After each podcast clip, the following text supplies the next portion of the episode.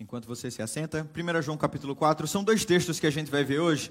Se você trouxe Bíblia, você deixa dois textos abertos aí. Primeiro, 1 João capítulo 4 e o segundo texto, 1, 1 Coríntios capítulo 1, versículo 18. Essa carta de 1 João é uma carta bastante interessante porque ela tem, tem, tem pontos que são muito cruciais para a nossa fé ela tem uma intenção que não é uma intenção talvez de defender a fé de heresias ou de defender a fé de algumas doutrinas que estavam sendo implementadas, mas ela tem intenção de fortalecer a fé daqueles irmãos num outro sentido. Diz assim a palavra do Senhor: Todo aquele que crê que Jesus é o Cristo é nascido de Deus, e todo aquele que ama o Pai ama também o que dele foi gerado. Assim sabemos que amamos os filhos de Deus, amando a Deus e obedecendo aos seus mandamentos porque nisto consiste o amor a Deus, em obedecer os seus mandamentos. E os seus mandamentos não são pesados. O que é nascido de Deus vence o mundo, e essa é a vitória que vence o mundo, a nossa fé. Pai, nós te agradecemos pela tua palavra ministrada às nossas vidas. Nós te pedimos, Senhor, que o teu Espírito Santo nos ensine algo nessa tarde, que a tua palavra possa penetrar no fundo dos nossos corações e dividir, Senhor, mente e coração, Senhor. Fazer com que a gente possa, nesse lugar aqui, Senhor, sair com olhos abertos para contemplar a tua beleza, Senhor. Nós te pedimos que haja novo nascimento aqui nesse lugar, Senhor. Que haja conversão aqui nesse lugar, mas, sobretudo, que a tua palavra seja pregada e que nós possamos contemplar a tua beleza uma vez mais aqui nesse lugar. Para a glória de Jesus, nós oramos. Amém. Glória a Deus. Uma das coisas principais que a gente precisa entender quando a gente lê 1 João é que essa carta, como eu falei no início, não é uma carta em defesa da fé, no sentido de que João não está rebatendo heresias aqui. Pelo contrário, João ele está escrevendo para encorajar os irmãos. A gente vai ver muitas vezes quando você lê essa carta inteira em casa, que eu creio que você vai fazer, é que várias vezes João ele vai dizer: "Nisto conhecereis os filhos de Deus. Assim vocês podem reconhecer o espírito de Deus, ou dessa forma sabemos que estamos em Deus". O objetivo dessa carta não é trazer uma doutrina para a igreja, mas é confirmar a fé que aqueles irmãos já tinham. Era trazer uma certeza da salvação que eles já tinham. Era fazer com que aquela igreja pudesse descansar na vida eterna que já havia dentro deles. João estava escrevendo para eles dizendo: podem descansar, filhinhos, vocês já têm a vida eterna. E muito do que ele escreve nessa carta é uma forma de acomodar, de aquietar o coração daquelas pessoas, para que elas pudessem descansar no fato de já estarem salvos, de já serem salvos e de já terem a vida eterna dentro de si. Haviam enganadores no meio do povo, colocando dúvida na cabeça daquelas pessoas, se elas eram salvas ou não, se o pecado arrancava a salvação delas, ou se elas morressem enquanto estivessem pecando, se iam para o inferno ou não. E isso começou a conturbar aquela igreja naquele momento até o ponto de João escrever aquela carta para dizer: fiquem calmos, fiquem tranquilos. Vocês são de Deus e vocês venceram o maligno. João escreve várias vezes nessa carta: vocês vão reconhecer que são os, assim vocês reconhecem que são filhos de Deus, se amarem uns aos outros. Assim vocês conhecem um espírito que vem de Deus, se ele confessar que Jesus Cristo é o Filho de Deus.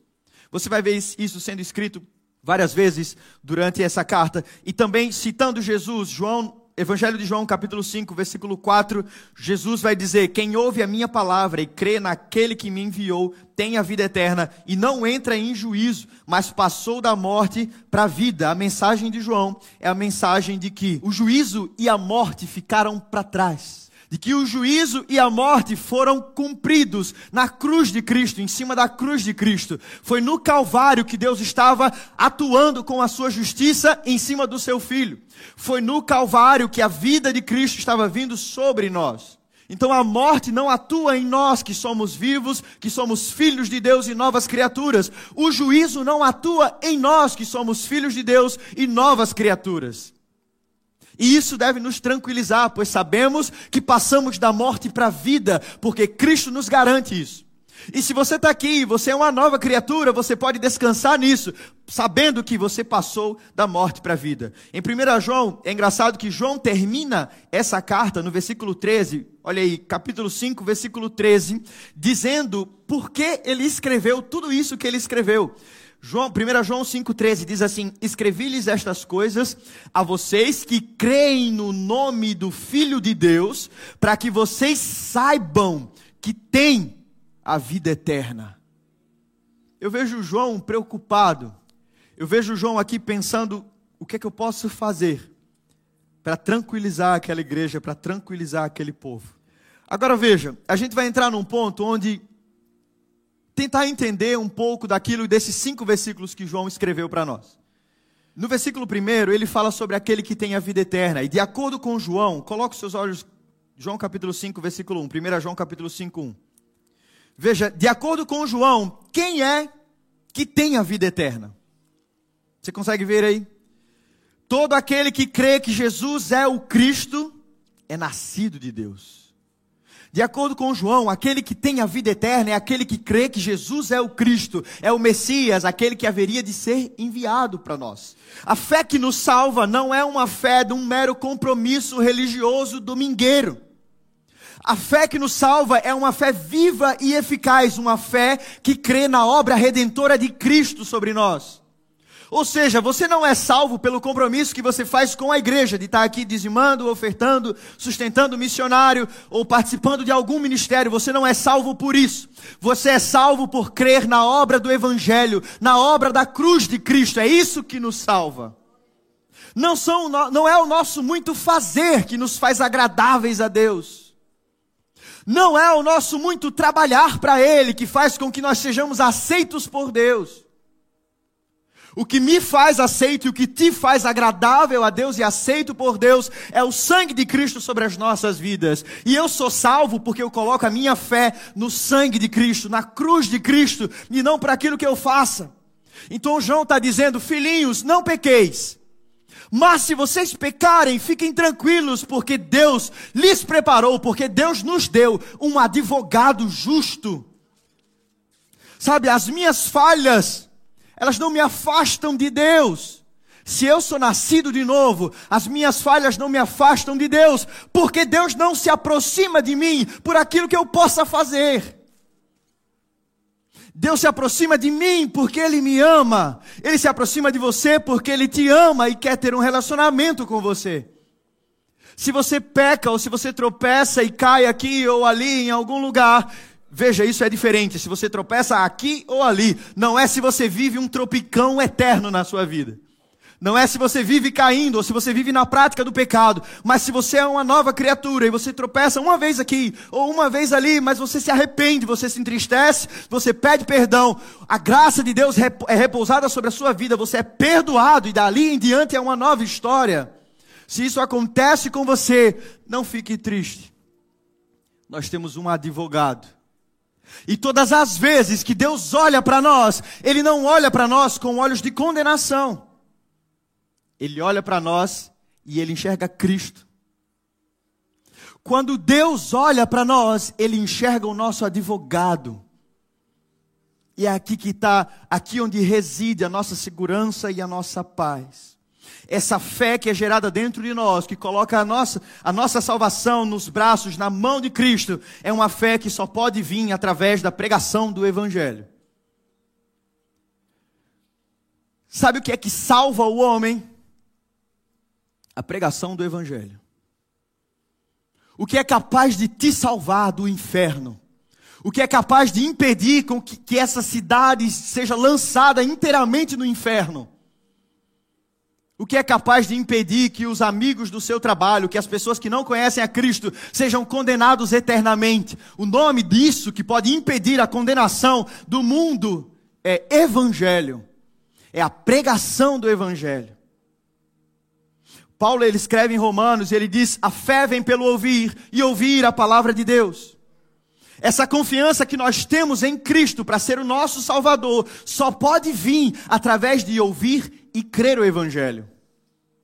De ouvir e crer no Evangelho. Eu não consigo ser salvo, eu não posso ser salvo se ninguém me pregar o Evangelho.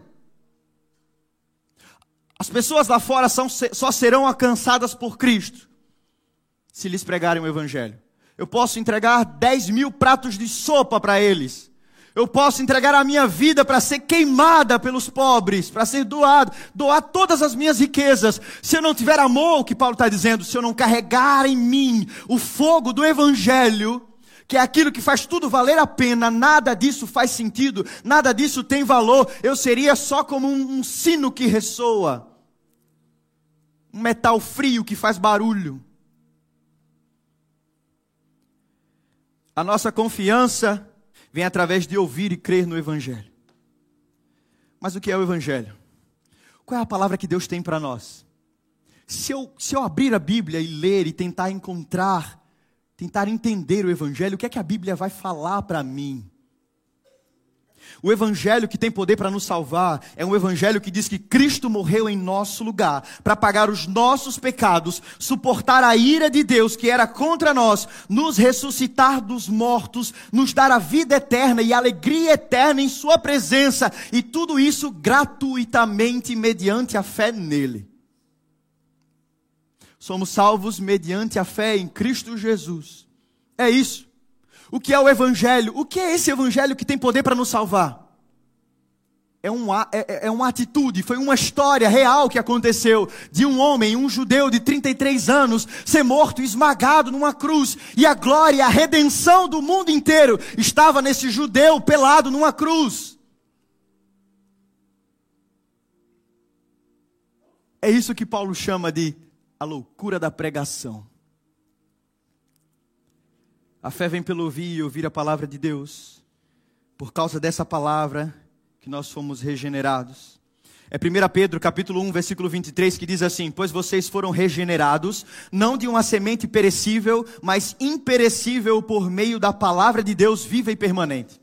Não sei se você ouviu, mas o que te regenerou, o que te deu vida, foi uma palavra viva e permanente. Foi a palavra de Deus, que é viva e permanente, ela que tem poder para regenerar você. Por mais simpático que eu seja, e eu sei que eu não sou, eu não posso fazer com que você viva. Por mais impactante que seja a minha vida, eu posso ter o testemunho mais louco do mundo. Minha vida não tem poder de transformar a sua vida. O que pode mudar a sua vida é o Evangelho. Veja, o evangelho não tem poder porque é uma simples repetição de palavras, tipo um mantra. Sabe o que é um mantra? O mantra é quando você repete palavras por muitas vezes até que elas percam o sentido e aí você consiga esvaziar a sua cabeça. Pelo contrário, o evangelho não quer esvaziar a sua cabeça, ele quer encher a sua cabeça. O evangelho ele não tem poder porque é uma repetição de sons. O evangelho tem poder porque ele é a verdade. E porque na verdade do Evangelho a gente pode entender. Veja, Deus é tão maravilhoso que ele pressupõe que você tem a capacidade de entender. E aprove a Deus nos salvar através de você entender e entender o Evangelho. E é assim que Deus te salva, é assim que Deus te regenera, quando você entende a mensagem do Evangelho. Mas aqui há uma pergunta: por que nem todos entendem? Porque há pessoas que ouvem o Evangelho a vida inteira e mesmo assim decidem viver pecando. Outra, porque muitas pessoas não, não, não conseguem perceber. Sabe, para muita gente, isso que a gente faz aqui dia de domingo é loucura. É tipo, esse povo é tudo bitolado, esse povo é, é doido. Essas coisas de brasileiro que vem para cá fazer igreja. Para muita gente, isso é um absurdo. O que a gente faz é um absurdo. Por que as pessoas olham para a gente como se a gente fosse louco? Porque muitas pessoas não se converteram ainda, não se convertem ainda, não entendem o Evangelho. Primeira coisa, e é um pequeno parêntese, é porque nem toda igreja prega o Evangelho. Nem toda igreja é uma igreja de Deus. E aí vai de você saber o que é uma igreja de Deus ou o que não é uma igreja de Deus. Se essa igreja prega a sã doutrina ou se essa igreja prega qualquer coisa que não seja a sã doutrina. Uma igreja que prega a sã doutrina é uma igreja que do púlpito dela é proclamado as palavras de arrependam-se e creiam no evangelho. Para entrar no reino de Deus é preciso arrepender-se e crer no evangelho. Ninguém que vive uma vida de pecado vai, vai herdar a vida eterna. Você pode se enganar achando que está sendo salvo porque está no meio de, de gente que é salva. Keith Green falava assim: da mesma forma que entrar no McDonald's não te faz um hambúrguer, entrar na igreja não te faz um salvo. Você precisa entender o Evangelho. E a segunda coisa é: por que as pessoas acham que a gente é maluco? Porque elas estão mortas. Porque elas estão cegas. O mundo está espiritualmente morto. Eu não sei se você entende isso. Todas as vezes que Cristo salva alguém, Ele salva dando vida. É Deus abrindo os olhos de um cego. É Deus soprando o fôlego da vida em alguém que era um cadáver ambulante. Espiritualmente o mundo está morto. E nós fomos chamados para ressuscitar os mortos e abrir os olhos dos cegos. Mas a gente está muito preocupado com as coisas que nos faltam. A gente está muito preocupado com as nossas infelicidades, com os nossos sonhos, talvez com as nossas projeções de lucro e de ganho no ano de 2023. E as pessoas lá fora estão precisando de seus olhos serem abertos, estão precisando de que sejam soprados sobre eles o fôlego da vida. Mas nós estamos aqui tentando discutir qualquer outra coisa que não seja importante. O mundo está morto, cego, e é por isso que eles acham que o evangelho é loucura. Agora vá lá para o texto de 1 Coríntios, capítulo 1, versículo 18. Diz assim a palavra do Senhor. Pois a mensagem da cruz é loucura para os que estão perecendo, mas para nós que estamos sendo salvos é o poder de Deus. Versículo 21. Visto que na sabedoria de Deus o mundo não conheceu por meio da sabedoria humana, agradou a Deus salvar aqueles que creem por meio da loucura da pregação. Os judeus pedem sinais milagrosos, os gregos procuram sabedoria. Nós, porém, pregamos a Cristo crucificado, o qual de fato é escândalo para os judeus e loucura para os gentios. Mas para os que foram chamados, tanto judeus como gregos, Cristo é o poder de Deus e a sabedoria de Deus. Se você passar três, quatro páginas aí para frente, você vai chegar em 2 Coríntios capítulo 4. 2 Coríntios capítulo 4, versículo 4. Paulo escreve assim: O Deus dessa era cegou o entendimento dos descrentes, para que não vejam a luz do evangelho da glória de Cristo, que é a imagem de Deus. Mas não pregamos a nós mesmos, mas a Jesus Cristo, o Senhor, e a nós como escravos de vocês, por causa de Jesus. Pois Deus que disse, Deus que disse, das trevas resplandeça a luz. Onde está a solução do seu parente que ainda não se converteu? Na pregação do Evangelho. Porque hoje ele ou ela está morto. É cego, é surdo espiritualmente, ela não consegue ouvir, mas é a voz de Deus que fala: das trevas resplandeça a luz. Da mesma forma que em Gênesis capítulo 1, versículo 1, Deus disse: haja luz. Ele diz: haja luz todas as vezes que Deus traz um pecador da morte para a vida. E é por isso que a gente prega o Evangelho. É por isso que Deus te chamou para abrir os olhos dos cegos e para fazer os mortos ressuscitarem através da pregação do Evangelho. Nós somos portadores da eternidade, somos, porta somos portadores da vida eterna. Paulo vai falar: o Espírito Santo é o penhor da promessa. É a garantia de que aquilo que Deus nos prometeu, e o que foi que Ele nos prometeu? A vida eterna. É a garantia de que aquilo que Ele nos prometeu vai acontecer. O Espírito Santo que habita dentro de você, se você é uma nova criatura, o Espírito Santo que habita dentro de você já é a eternidade futura vivendo em você hoje. Já existe algo de eterno vivendo dentro de você. Portanto, quem então tem a vida eterna? Como a gente viu, versículo 1: aqueles que foram ressuscitados em Cristo mediante a pregação do Evangelho, e aqueles que ouviram e entenderam que Jesus Cristo é o Filho de Deus. Só há ressurreição e vida em Cristo. Se não estivermos em Cristo, se não entendermos o Evangelho, se não recebermos a Cristo como Senhor das nossas vidas, não há nova vida.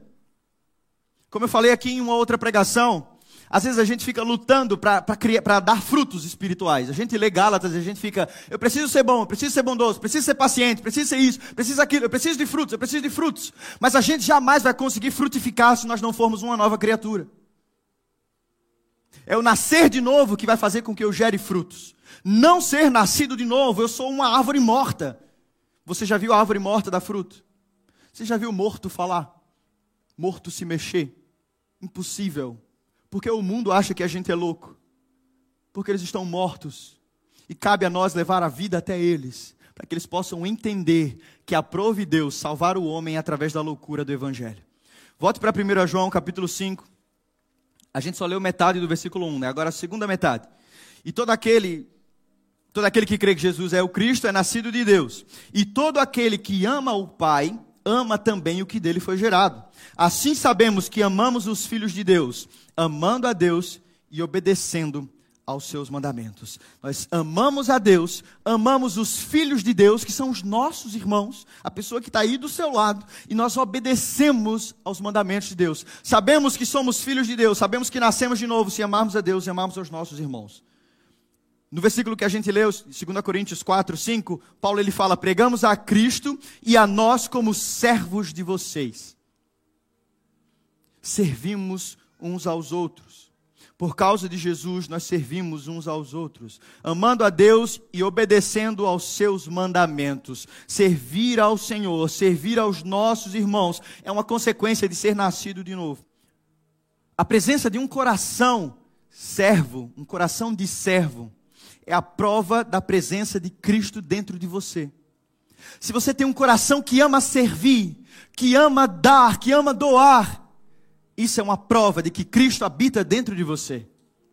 Isso aqui era mais um ponto que, Paulo, que, que João estava tranquilizando a igreja. Olha, fiquem tranquilos, filhinhos.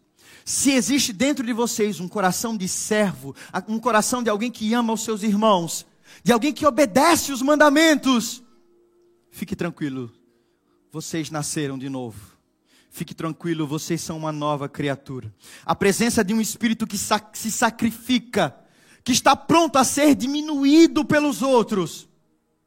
A presença de um espírito dentro de nós que está pronto a ser passado para trás. É a prova de que Cristo vive dentro de nós. Mas nós somos ensinados o oposto. Ninguém me passa a perna. Eu sou bom até aqui. Se pisarem no meu calo, vão ver. Eu rodo a baiana. A gente aprende o oposto. E Jesus está falando constantemente para nós. Se te, se te agredirem num lado da face, dê outro. Se te pedirem uma túnica, dê também a sua capa. Se te chamarem para caminhar uma milha, caminhe duas com ela. Ame os seus inimigos. Que recompensa você tem se você amar só aqueles que te amam? Ame também aqueles que os perseguem. Isso é muito duro. Isso é muito difícil. Esse é do tipo de discurso que se Jesus proferisse hoje em dia, muita gente ia virar as costas e ia embora. Eu quero que você entenda que é preciso existir dentro de nós esse coração de servo. Que ter esse coração disposto a servir é uma consequência de receber a Cristo como Senhor das nossas vidas. Você está disposto a ser passado para trás? Está disposto a ser diminuído? Está disposto a ser esquecido? João Batista está batizando num, num, no rio, e alguns dos seus discípulos vêm até ele dizer: Ô mestre, aquele Jesus que você batizou, está lá do outro lado do rio, junto com os discípulos dele, batizando também. E a galera está indo todo mundo lá. Não está vindo ninguém aqui ser batizado mais por você. João Batista olha para os discípulos e o que ele faz? É necessário que ele cresça e eu diminua. Você está pronto a ser diminuído? Você está pronto a ser passado para trás? Um dos nossos grandes problemas é que a gente vive num tempo onde o sentido de corpo, de unidade se perdeu. A gente tem que ganhar em tudo. Se as pessoas que estão à nossa volta, se elas não tiverem nada para oferecer a gente, vai embora. Não quero sua amizade. Você não me acrescenta em nada. Para que eu preciso de você? A gente perdeu completamente o sentido de unidade, o sentido de corpo. A gente não está aí, não está nem aí para as pessoas mais fracas, para os mais vulneráveis. A gente quer gente que se aproxime de nós e possa nos oferecer alguma coisa. Eu quero que você faça uma análise aí no seu lugar das 10 pessoas com quem você mais anda. Você anda com essas pessoas por quê? Todas elas lhe dão alguma coisa, todas elas lhe fazem feliz. Alguma das pessoas com quem você insiste em andar te, te, te entristece frequentemente? Ou te machuca frequentemente? Algum deles te machucou e permaneceu no seu círculo de amigos? Te passou para trás e permaneceu no seu círculo de amigos? Um coração disposto a ser machucado e ferido, um coração disposto a servir, é a prova de que o Espírito de Cristo habita dentro de nós. O amor vai sempre se alegrar com o crescimento dos nossos irmãos, ainda que esses irmãos cresçam mais rápido do que a gente. Sirva os outros por amor a Cristo. Faça amigos por amor a Cristo, sem pensar em ter nada em troca. Se te passarem para trás, caminha mais uma milha com aquela pessoa. Se te ferirem uma face, entregue a outra. Seja amigo por amor aos seus amigos e não por aquilo que eles podem lhe dar, por aquilo que eles podem lhe oferecer. Nós estamos cercados de pessoas que podem ser úteis para nós, até o dia em que elas deixam de nos ser úteis. Isso não é uma atitude de um coração de servo. Um coração de servo não descarta pessoas, Jamais. 1 João capítulo 3, versículo 16 diz assim: Nisto conhecemos o amor, que Cristo deu a sua vida por nós. Portanto, também devemos nós dar a vida, dar a nossa vida pelos nossos irmãos. Há uma frase de um teólogo muito interessante que diz assim: O amor não deseja prosperar à custa dos outros. Ele deseja que os outros prosperem. E se isso nos custar a vida, tudo bem. Jesus cuidará de nós. Algo que pode nos confortar é saber que, por mais que a nossa habilidade humana de amar os outros seja sempre imperfeita, em Cristo nosso amor é sempre perfeito. As nossas amizades são sempre perfeitas em Cristo.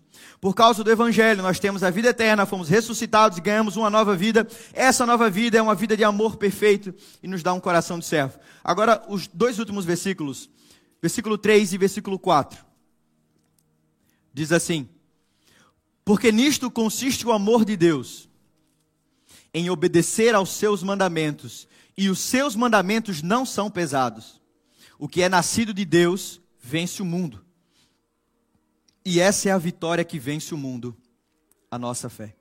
Veja, nesse texto a gente tem uma cadeia de pensamento. João ele constrói uma cadeia de pensamento e a gente pode dividir essa cadeia em três pontos. A primeira coisa é do primeiro versículo que a gente leu, versículo 3. Porque nisto consiste o amor de Deus, que guardemos os seus mandamentos. A marca do amor de Deus é uma obediência espontânea e alegre. É obedecer a Deus de forma livre, porque, como ele fala, os seus mandamentos não são pesados. Obedecer a Cristo de forma espontânea e alegre é a primeira coisa. A segunda, os seus mandamentos não são penosos, porque todo o que é nascido de Deus vence o mundo. Não são pesados, porque o nosso novo nascimento, nesse novo nascimento, a nossa fascinação pelo mundo é quebrada. O mundo não nos fascina mais, nós não estamos mais apaixonados por aquilo que o mundo oferecia a nós. No novo, no novo nascimento, isso é rompido. E assim Deus e a sua santa vontade se tornam sempre atraentes e leves para nós. Se está difícil, se está duro obedecer a Cristo, meu irmão, provavelmente a sua fascinação pelo mundo ainda não foi quebrada. Se é duro abrir mão dos seus pecados, dos seus prazeres pecaminosos, da sua vida de pecado, provavelmente você ainda está bêbado com os costumes desse mundo. A terceira coisa que ele fala nesse versículo é: e esta é a vitória que vence o mundo, a nossa fé. Ou seja, esse poder que vence o mundo e que quebra essa fascinação pelo pecado é a nossa fé em Deus é a nossa fé em Cristo. Como eu falei no início, é a nossa fé depositada em Cristo como Senhor e Salvador das nossas vidas. Esse poder é que quebra o domínio do pecado nas nossas vidas. Como é que eu posso abrir mão de toda essa maldição de pecado que me domina e que me arrasta? Quando eu sou uma nova criatura, os meus olhos são abertos para a beleza de Deus. Contemplar a beleza de Deus me, me faz enxergar as coisas desse mundo e dizer: Cristo é muito melhor. Cristo é muito melhor do que tudo isso. A vida de alguém que contempla a beleza de Cristo é uma vida que simplesmente consegue colocar as coisas na balança e olhar para Cristo e dizer: Cristo tem muito mais valor. Pode ser qualquer coisa desse lado. Cristo tem muito mais valor. Pense nisso no último dia da sua vida. Quando você tiver a dar o seu último suspiro, alguém que é nascido de novo vai fazer o seguinte: imagina que ele está no seu último segundo de vida e ele consegue enxergar a eternidade, ele consegue ver Cristo do outro lado. Alguém que é nascido de novo vai olhar para aquelas coisas, vai dizer: Estou vendo o meu Salvador ali. E ele olha para trás e ele vai dizer: Eu estou perdendo tudo isso. Eu estou perdendo a minha família, talvez de ver a minha filha crescer. Eu estou perdendo o casamento do meu filho, os meus netos. Eu estou perdendo a promoção no meu trabalho. Eu estou perdendo os meus bens, a minha casa, o meu carro. Eu estou perdendo tudo isso. Mas do outro lado há Cristo. E agora, lucro, lucro, lucro lucro. Que isso tudo fique para trás. Cristo é lucro. A minha vida nele é sempre lucro. Eu posso perder tudo se, eu, se Cristo jamais me deixar e Ele jamais me deixa. Eu tenho tudo na minha vida. Cristo é maior do que todas as coisas. É por isso que eu oro, para que Deus abra os seus olhos, para que você possa contemplar Cristo de um lado e todas as coisas que esse mundo pode lhe oferecer desse lado de cá.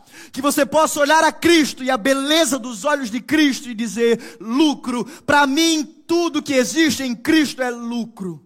E tudo que existe no mundo é perda.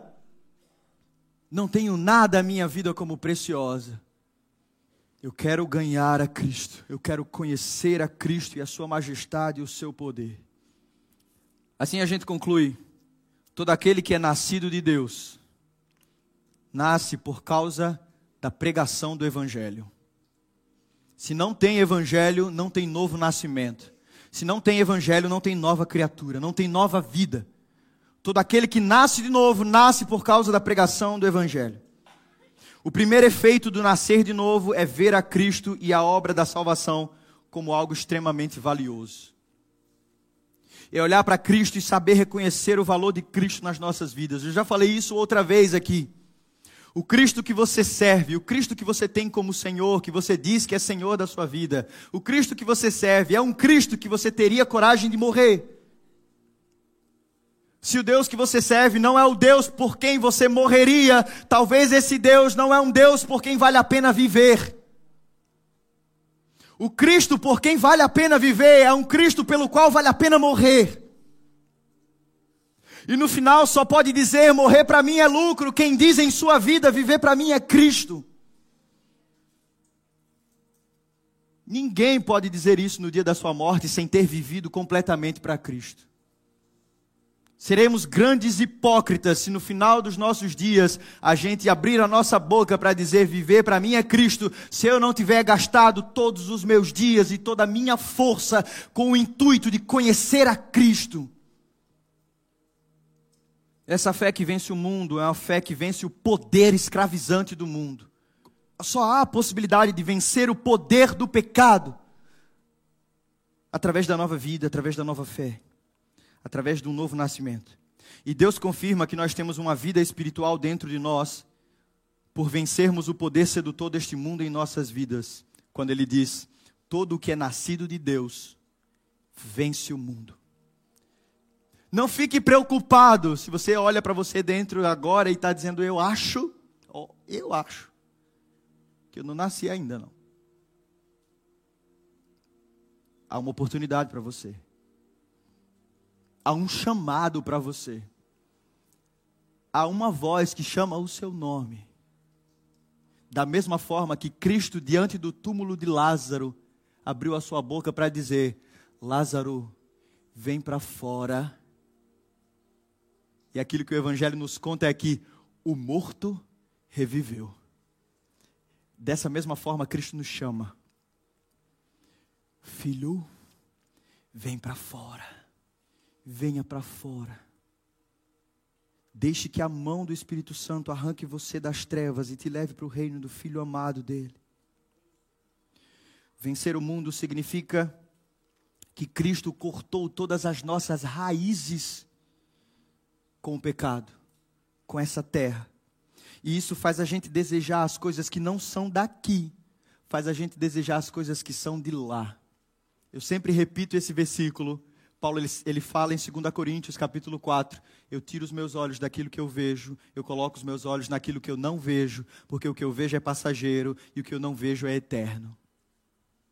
Coloca os seus olhos na eternidade. Agora os nossos olhos vão perceber imediatamente Cristo como tesouro absoluto da existência, onde nós podemos encontrar o nosso prazer. Eu quero terminar lendo alguns versículos que você não precisa abrir. Se existe alguém nas Escrituras que contemplava a beleza e a face de Deus, esse alguém se chamava Davi. Davi foi um homem imperfeito, adúltero, homicida, mas ninguém pode dizer que Davi não amava Deus. Isso diz muito não sobre Davi, isso diz muito sobre Deus, sobre quem Deus é. Davi escreveu coisas maravilhosas a respeito de Deus, porque Davi contemplava a beleza da santidade de Deus. Porque Davi tinha Deus como seu tesouro absoluto. Davi escreveu coisas como Salmo 16, versículo 2: Tu és o meu Senhor, não tenho bem nenhum além de ti. Salmo 37, versículo 4: Deleita-te no Senhor, e Ele atenderá aos desejos do teu coração. Não sei se você sabe o que significa deleita-te no Senhor. Davi está dizendo: prove Deus e Ele satisfará os desejos do seu coração. Não está dizendo que Deus vai te dar o carro que você quer, não está dizendo que Deus vai te dar a esposa que você quer, ou não está dizendo que Deus vai te deixar pecar em paz. Está dizendo que Deus vai ser a sua satisfação, Ele vai ser o seu prazer. Aquilo que você acha que um salário melhor pode preencher, ou que um carro melhor, que uma casa boa pode preencher, isso é engano, é ilusão. Na verdade, o que pode te preencher é a presença de Deus. E é isso que Davi está aconselhando a gente a fazer: deleita-te no Senhor, e Ele satisfará os desejos do teu coração. O Davi apaixonado foi o, o Davi que escreveu Salmos 42, versículo 1 e 2. Como a costa anseia pelas águas correntes, a minha alma anseia por ti, ó Deus. E o mesmo Davi apaixonado escreveu o Salmo 63. Na minha Bíblia, eu escrevi em cima do Salmo 63, eu coloquei o salmo da alma apaixonada. Salmo 63, do 1 a 8, diz assim: Ó oh Deus, tu és o meu Deus, eu te busco intensamente, a minha alma tem sede de ti. Todo o meu ser anseia por ti, numa terra seca, exausta e sem água. Quero contemplar-te no santuário e avistar o teu poder e a tua glória. O teu amor é melhor do que a vida por isso os meus lábios te exaltarão. Eu te bendirei enquanto eu viver, e em teu nome levantarei as minhas mãos. A minha alma ficará satisfeita como de rico banquete. Com lábios jubilosos a minha boca te louvará. Quando me deito, lembro-me de ti. Penso em ti durante as vigílias da noite porque és a minha ajuda, canto de alegria à sombra das tuas asas. A minha alma apega-se a ti, a tua mão direita me sustém. Há um chamado de Deus para nós, para reconhecer a sua voz. O chamado do evangelho, que pode quebrar em nós todo o jugo do pecado, que pode nos desvencilhar daquilo que nos prende ao pecado a condenação eterna. E nessa noite, eu quero te convidar a fazer isso, a fechar os seus olhos e orar por aquilo que você ouviu, aquilo que o Espírito Santo fez você guardar no seu coração. Eu te peço que você abrace essa semente aí, nesse lugar, e que você possa orar por ela aí. A gente já está concluindo, enquanto a gente canta essa canção, você tem um espaço para fazer essa oração. Feche seus olhos em nome de Jesus.